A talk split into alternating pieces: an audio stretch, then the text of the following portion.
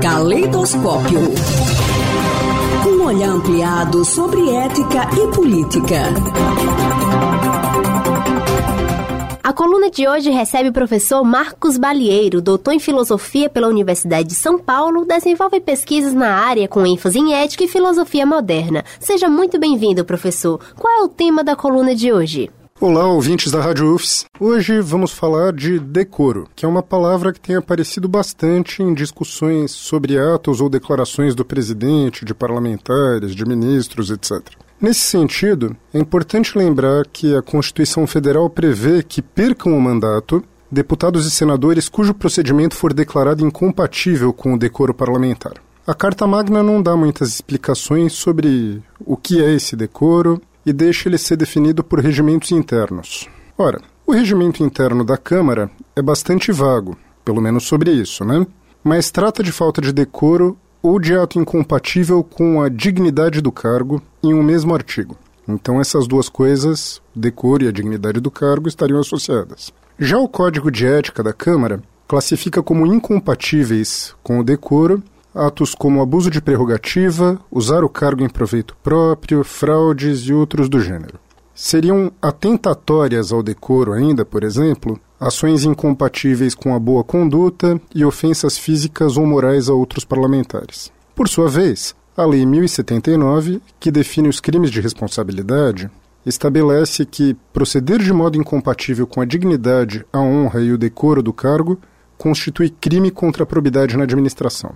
Então vejam, é importante entender como se constituiu o conceito de decoro, já que atentar contra ele parece que é falta grave. A gente pode começar observando que esse conceito tem suas raízes já na antiguidade em discussões sobre a poesia. Aristóteles, na sua poética, discorre sobre a importância de se observar o estilo apropriado a cada tema ou a cada tipo de poema. Aquilo que fica bem em uma epopeia, por exemplo, pode fazer feio em uma comédia. Entre os retores latinos, fica preservada a ideia de que alguns vocabulários são mais adequados a certos estilos. Também entre os romanos, o termo decorum é absorvido definitivamente pelo vocabulário moral. Em Cícero, por exemplo, esse conceito incorpora as noções de adequação, aquilo que é apropriado, portanto, e visibilidade. Aquele que observa o decoro age de maneira que será percebida como adequada à sua posição. As raízes da palavra decorum, é bom lembrar, são as mesmas de dignitas, que aqui diz respeito não apenas à dignidade, como a gente entende hoje, mas também a elementos como reputação e a posição que alguém ocupa. Vejam, eu não estou tratando aqui de algo que diz respeito só aos antigos.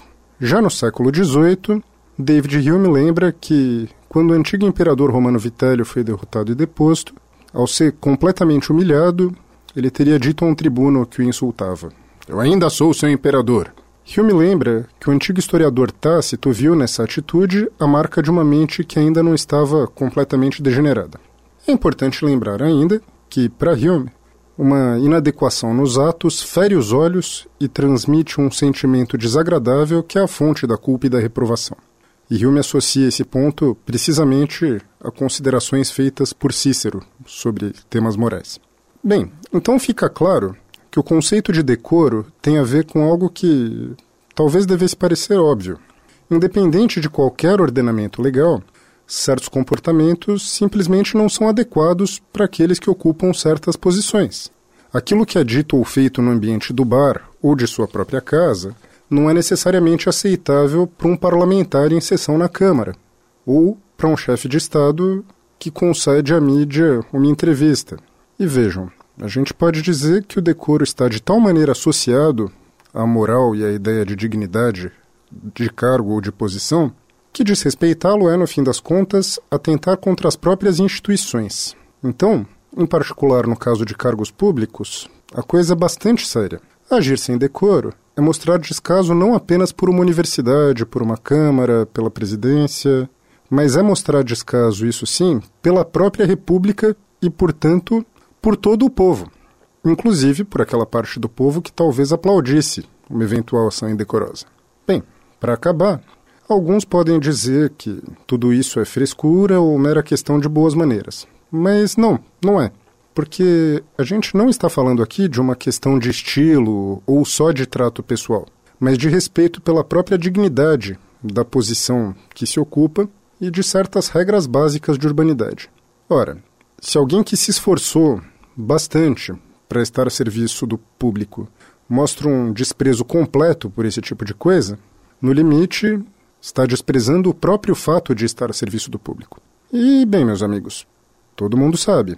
De servidores ou de representantes que não têm respeito pela própria função, no limite, a gente pode esperar qualquer coisa. Obrigada pelas informações, professor. Era isso, obrigado e até a próxima. Caleidoscópio. Olhar ampliado sobre ética e política.